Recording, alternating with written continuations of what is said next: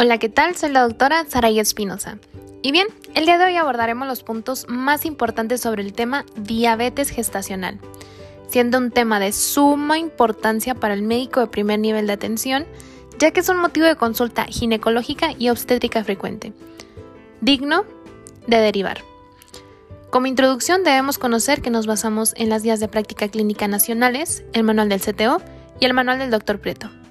Comenzamos.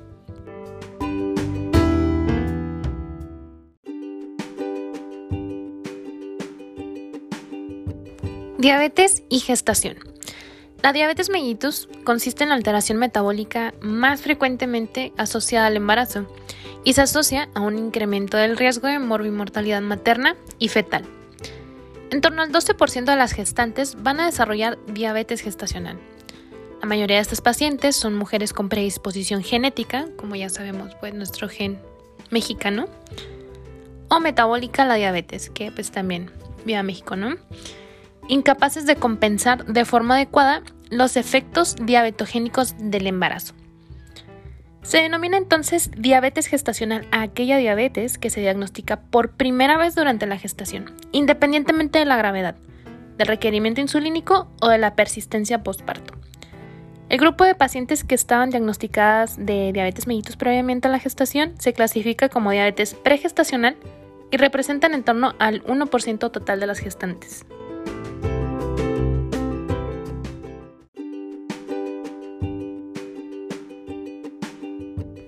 Morbilidad. La diabetes mellitus durante el embarazo es un factor de riesgo para el desarrollo de complicaciones tanto en la madre como en el feto y el neonato. Morbilidad materna. La morbilidad materna viene definida por el aumento de los abortos espontáneos, polidramios en un 25%, hemorragias postparto, ruptura prematura de membranas, preeclampsia entre un 5 a 15%, infecciones como candidiasis vaginal, coremioitis y endometritis postparto, mayor tasa de cesáreas y progresión de retinopatía, nefropatía y miocardiopatía en pacientes diabéticas pregestacionales. Morbilidad perinatal. Ocurre en aproximadamente el 4% de los partos. Fundamentalmente está relacionada con malformaciones congénitas, que esta es la causa más frecuente. Prematuridad, insuficiencia respiratoria, infecciones y traumatismos obstétricos. Morbilidad fetal y neonatal. Durante el periodo embrionario aparecen complicaciones como las malformaciones o los abortos.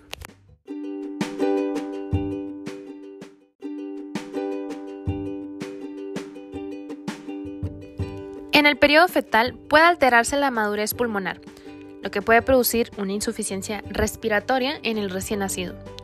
También aumenta la incidencia de muerte fetal intrauterina y las alteraciones en el crecimiento, tanto macrosomía como el caso contrario, crecimiento intrauterino restringido.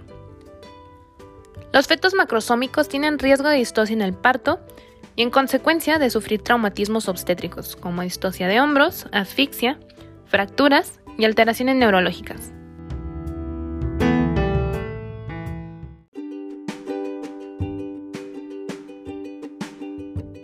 En el neonato aparecen alteraciones metabólicas, como hipoglucemia, que es la manifestación patológica más frecuente en el hijo de madre diabética.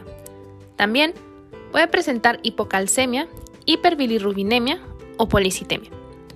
Las malformaciones congénitas que pueden aparecer son esqueléticas del sistema nervioso central, cardiovasculares, del sistema genitourinario y gastrointestinales. Hablando particularmente de las esqueléticas, la más característica es el síndrome de regresión caudal del sistema nervioso central, anencefalia, oleoprosencefalia y encefalocele. Cardiovasculares, hipertrofia del tabique interventricular como la malformación más frecuente en los hijos de madre diabética, transposición de grandes vasos, CIB, CIA y DAP.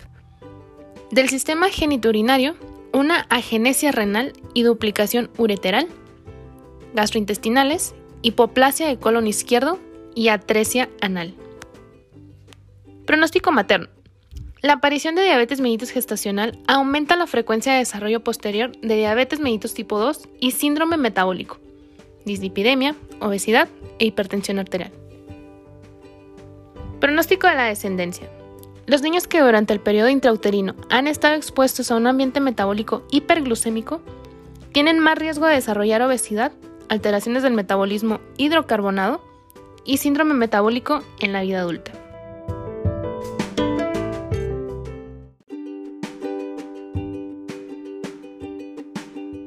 Diagnóstico. El 50% de las pacientes con diabetes gestacional no presentan ningún factor de riesgo.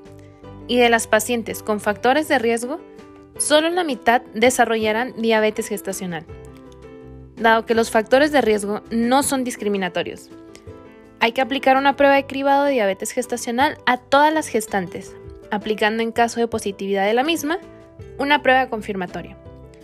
Comenzamos con el cribado de test de O'Sullivan.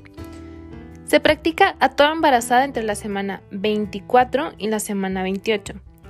En caso de presencia de alguno de los factores de riesgo, se realizará también durante el primer trimestre.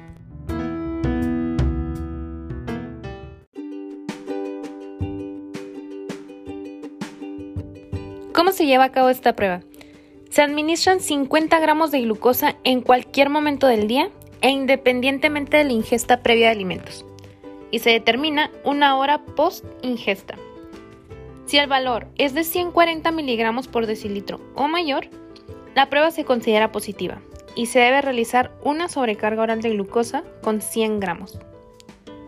Ahora, se realizará la prueba de O'Sullivan durante primer trimestre si existe factores de riesgo como obesidad con un índice de masa corporal mayor a 30 kilos sobre metro cuadrado, es el de mayor riesgo edad mayor a 35 años, antecedentes personales de diabetes mellitus gestacional, resultados obstétricos previos que hagan sospechar de una diabetes mellitus gestacional no diagnosticada, como la macrosomía, historia de diabetes mellitus en familiares de primer grado.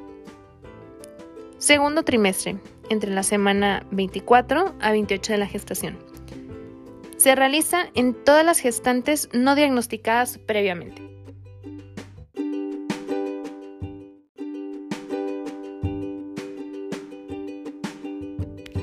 Tercer trimestre.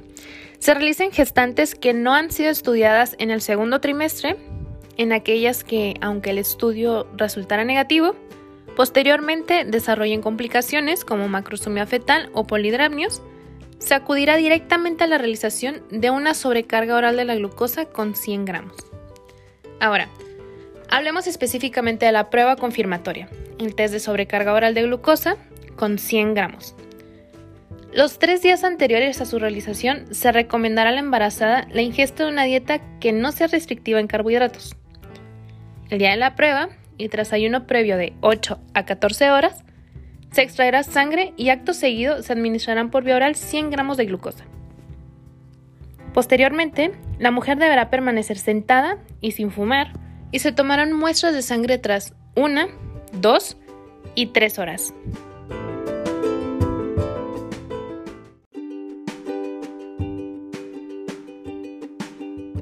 Se considerará diagnóstico de diabetes mellitus gestacional el hallazgo de dos o más de los puntos mayores de los siguientes valores.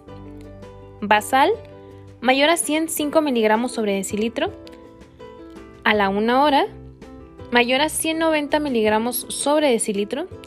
A las 2 horas, mayor a 165 miligramos sobre decilitro.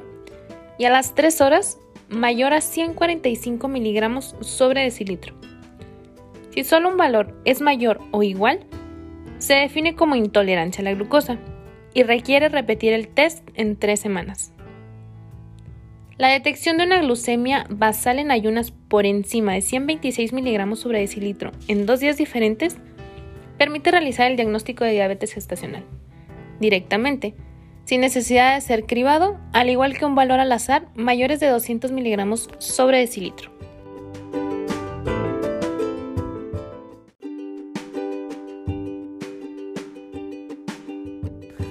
Manejo y tratamiento de la diabetes gestacional.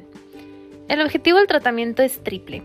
Evitar las descompensaciones metabólicas en la madre, las repercusiones en el embrión, feto y neonato, y por último, las complicaciones obstétricas. El tratamiento en la diabetes consistirá en dieta más ejercicio, más o tal vez no la insulinoterapia. De momento no se recomienda el uso de antidiabéticos orales durante la gestación. Entonces, para el control obstétrico, será similar al efectuado en la gestante normal con las siguientes matizaciones. A los estudios ecográficos habituales de la gestación se recomienda añadir uno entre las 28 y 32 semanas, esto para descartar macrosomía. La finalización y la asistencia al parto de estas pacientes no debe diferir de las gestantes normales. Control metabólico. Aquí específicamente es dieta y ejercicio. Se trata del tratamiento inicial tras el diagnóstico de diabetes gestacional. La dieta será normocalórica, adecuando la dieta al peso de la paciente a las necesidades de la gestación, a sus preferencias y al esquema terapéutico insulínico. El reparto de los diversos principios inmediatos en cuanto al aporte calórico global deberá guardar los siguientes porcentajes. Carbohidratos entre 40 y 50%, proteínas 20% y grasas entre 30 y 40%, con predominio de monoinsaturadas.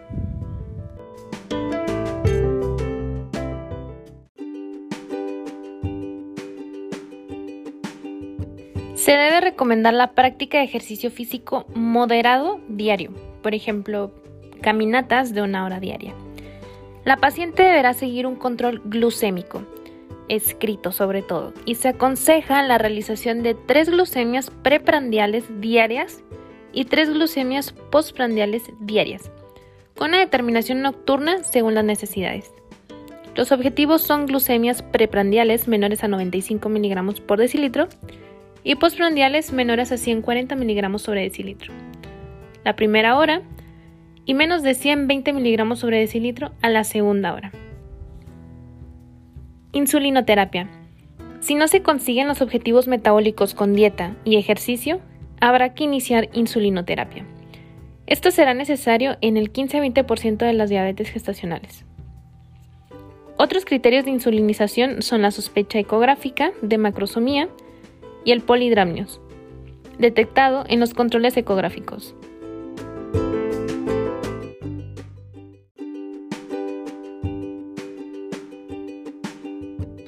La pauta de elección en la gestante es insulinoterapia intensiva con múltiples dosis de insulina. Este es un régimen bolo-basal. Seguimiento posparto.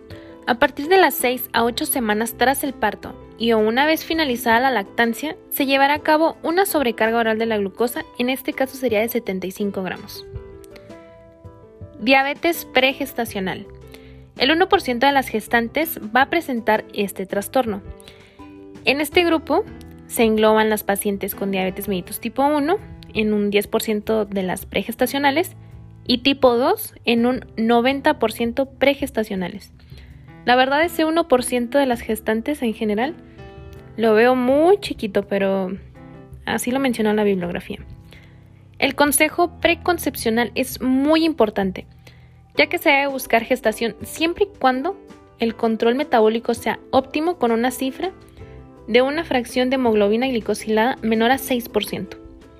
Además de los controles habituales durante la gestación, habrá que realizar un control cardiovascular con un control de la presión arterial, realización de electrocardiograma y seguir un control de la función renal y también control oftalmológico con fondo de ojo.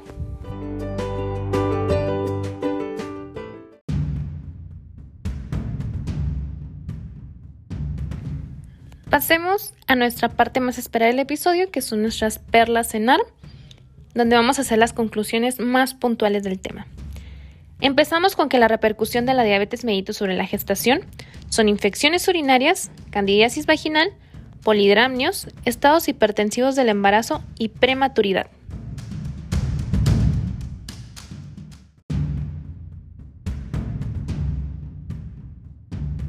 Repercusión de la diabetes mellitus sobre el feto y el neonato. Diabetes mellitus pregestacional. Malformaciones y abortos y crecimiento intrauterino restringido. En ambos tipos de diabetes, tanto pregestacional y gestacional, y como consecuencia de hiperinsulinismo fetal secundario a hiperglucemia materna, se puede producir macrosomía con distocias, traumatismo obstétrico y aumento de la tasa de cesáreas. Riesgo de pérdida de bienestar fetal ante o intraparto, miocardiopatía hipertrófica e inmadurez fetal que puede manifestarse como síndrome de distrés respiratorio o alteraciones metabólicas. La malformación más frecuente asociada a la diabetes es la hipertrofia del tabique cardíaco, mientras que la más característica es el síndrome de regresión caudal. El cribado de diabetes se hace mediante el test de O'Sullivan, que se realiza a todas las embarazadas en la semana 24 a 28 de la gestación.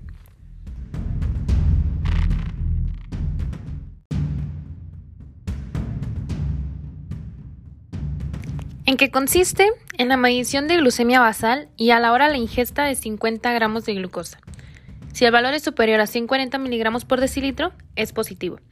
Y se realizará la sobrecarga con 100 gramos de glucosa en la que se harán cuatro determinaciones. Se diagnosticará diabetes gestacional cuando se obtengan dos o más valores alterados en la sobrecarga de glucosa, cuando haya dos valores en ayunas superiores a 126 miligramos sobre decilitro o dos valores en cualquier momento superiores a 200 miligramos por decilitro. Se diagnosticará intolerancia a la glucosa cuando se obtenga un valor alterado. En estos casos, se esperan dos o tres semanas y se repite nuevamente la sobrecarga de glucosa. El tratamiento de la diabetes durante el embarazo se realiza con dieta y ejercicio.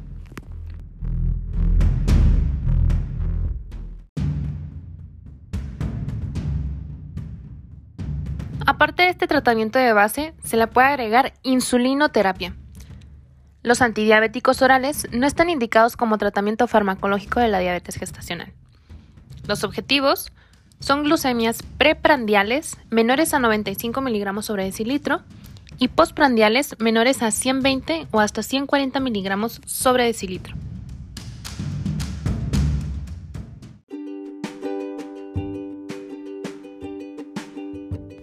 Modo de repaso, quiero que te quedes con esta información. Te puede llegar una paciente, por ejemplo, de 38 años, gestado cesárea 1 con embarazo de 28 semanas de gestación, a quien se realiza tamizaje de glucosa con valores de 160 miligramos sobre decilitro. La paciente comenta antecedentes heredofamiliares de diabetes tipo 2 por línea directa. Entonces, como definición y fisiopatología, debemos recordar que la diabetes gestacional se define como una intolerancia variable a carbohidratos que comienza o se diagnostica por primera vez durante el embarazo. En cambio, la diabetes establecida se define como una diabetes preexistente pero no diagnosticada hasta el embarazo.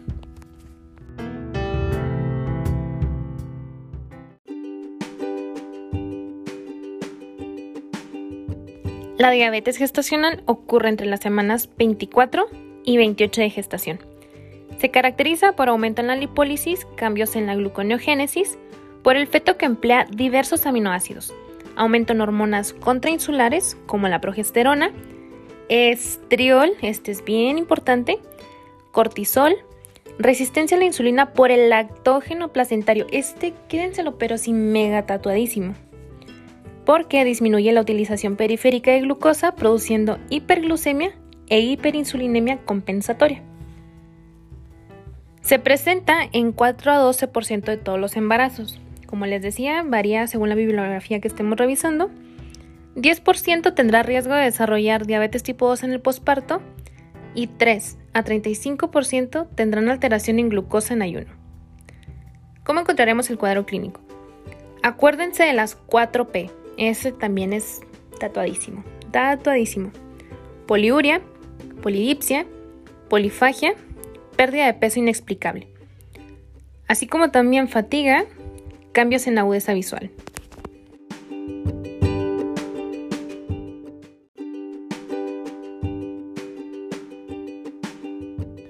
Entonces, para el diagnóstico, la prueba de tamizaje se realiza con la administración de 50 gramos de glucosa anhidra vía oral. Su posterior ingesta se obtiene un valor de glucosa mayor a 140 miligramos sobre decilitro.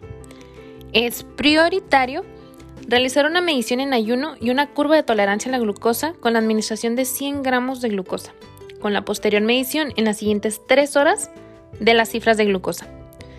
Una prueba positiva se define por la elevación en dos o más puntos de la curva según los criterios de Carpenter y Custan o del National Diabetes Data Group. Es importante señalar que los criterios para el diagnóstico de diabetes gestacional varían dependiendo de cada asociación médica internacional, tanto en la administración oral, dependiendo también de la glucosa, como de los rangos séricos de glucosa por hora. El diagnóstico de diabetes establecida se realiza en mujeres que tengan alguno de los siguientes criterios en su primera visita prenatal.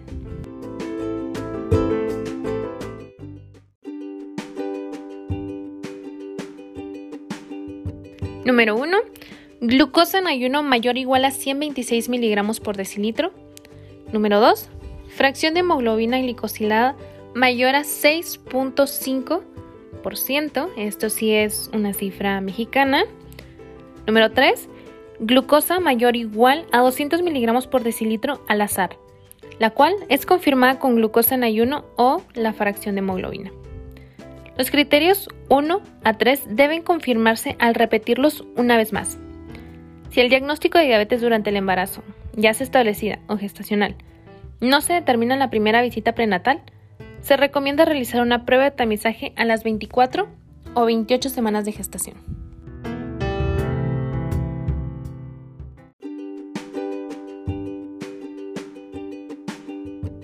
Hablemos sobre los factores de riesgo para diabetes gestacional. Ya saben, mis cuadritos de columna izquierda y columna derecha. En tu columna izquierda vas a poner riesgo bajo, riesgo intermedio y riesgo alto. En tu columna derecha vas a poner ahora sí los factores. Hablando de riesgos bajos, tenemos un grupo étnico con bajo riesgo de diabetes, o sea, México, adiós. Número 2.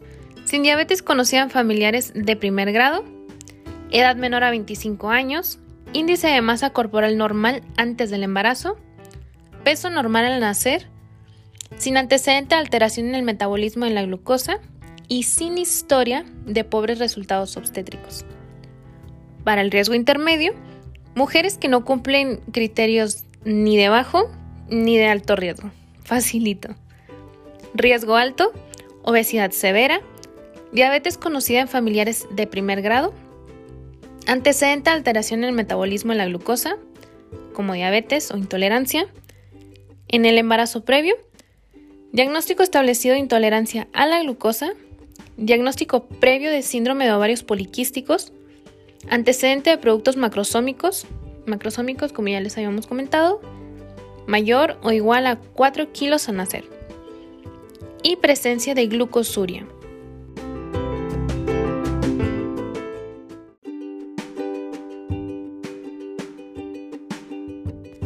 Para tratamiento, como ya lo habíamos hablado, primera línea, modificaciones higiénico-dietéticas. Dieta, ejercicio. El tratamiento farmacológico está indicado cuando la modificación de la dieta no da un adecuado control glucémico.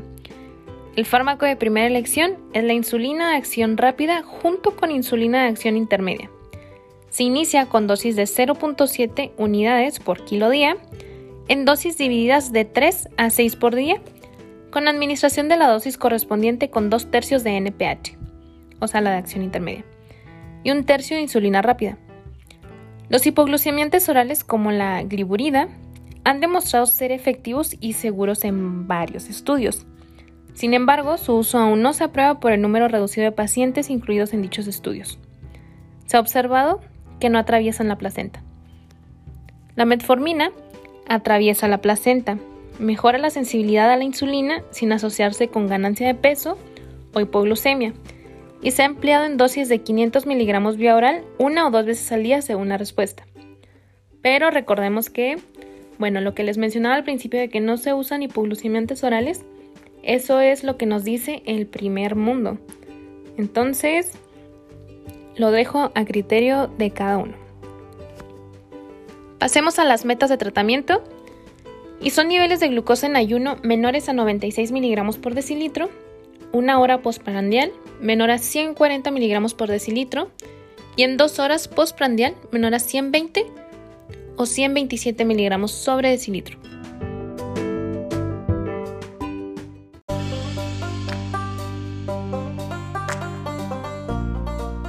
Pasamos a nuestros casos clínicos. Son dos y son, la verdad, muy sencillos. El primero nos menciona, ¿cuál es la prueba diagnóstica de elección para el cribado de la diabetes gestacional? Número 1. Administración de 50 gramos de glucosa y determinación de la glucemia a la hora. Número 2. Administración de 100 gramos de glucosa y determinación de la glucemia a la hora y a las 3 horas. Número 3.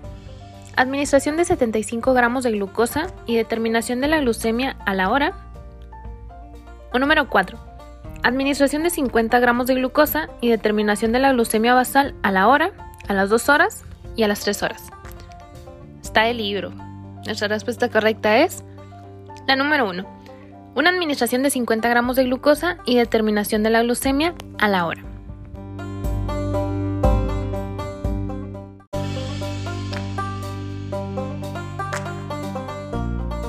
Pasamos a nuestro segundo caso. Es una primigesta de 32 semanas de gestación, diagnosticada de diabetes gestacional desde la semana 29 y en tratamiento con dieta y ejercicio. Aporta un perfil glucémico de las dos últimas semanas con glucemias preprandiales entre 80 y 90 miligramos por decilitro y glucemias postprandiales entre los 100 y 130 miligramos sobre decilitro. Cetonurias negativas y se realiza ecografía obstétrica para control de crecimiento fetal. Aquí nos arroja que el feto está encefálica con el dorso del lado derecho, latido positivo, placenta anterior inserta, polidrapnios con un índice de líquido amniótico de 28 centímetros, peso fetal estimado 2.230 gramos en un percentil 98, estudio Doppler normal. ¿Cuál de las siguientes afirmaciones es correcta? Número 1. Dado el buen control metabólico, seguir con dieta y ejercicio, control en dos semanas. Número 2. Estaría indicado iniciar insulinoterapia. Número 3. Dada la afectación fetal, hay que finalizar la gestación. Y número 4. Este feto no presenta mayor riesgo de insuficiencia respiratoria al nacimiento. Y la respuesta correcta es... Correcto. Número 2. Estaría indicado iniciar insulinoterapia.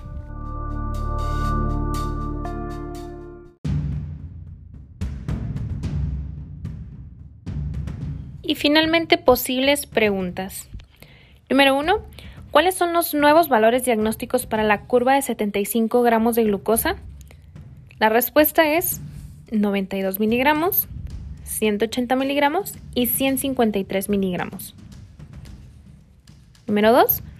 ¿Con cuántos gramos de glucosa se realiza el tamizaje de diabetes gestacional? La respuesta es 50 gramos. Número 3. ¿Con qué enfermedades se asocia la diabetes gestacional? La respuesta es preeclampsia, parto instrumentado, macrosomía fetal, trauma fetal, hipoglucemia fetal, hipopotasemia fetal, obesidad y diabetes en el recién nacido. Finalmente me gustaría añadir que revisen un cuadro de los criterios de glucosa plasmática para diabetes gestacional que están recomendados por la ADA. Es un tamizaje en dos pasos y otro de un paso. Ahí es donde viene lo de la Organización Mundial de la Salud, de los valores en ayuno, una hora, dos horas y tres horas. Revísenlo. Viene muy bonito desglosado.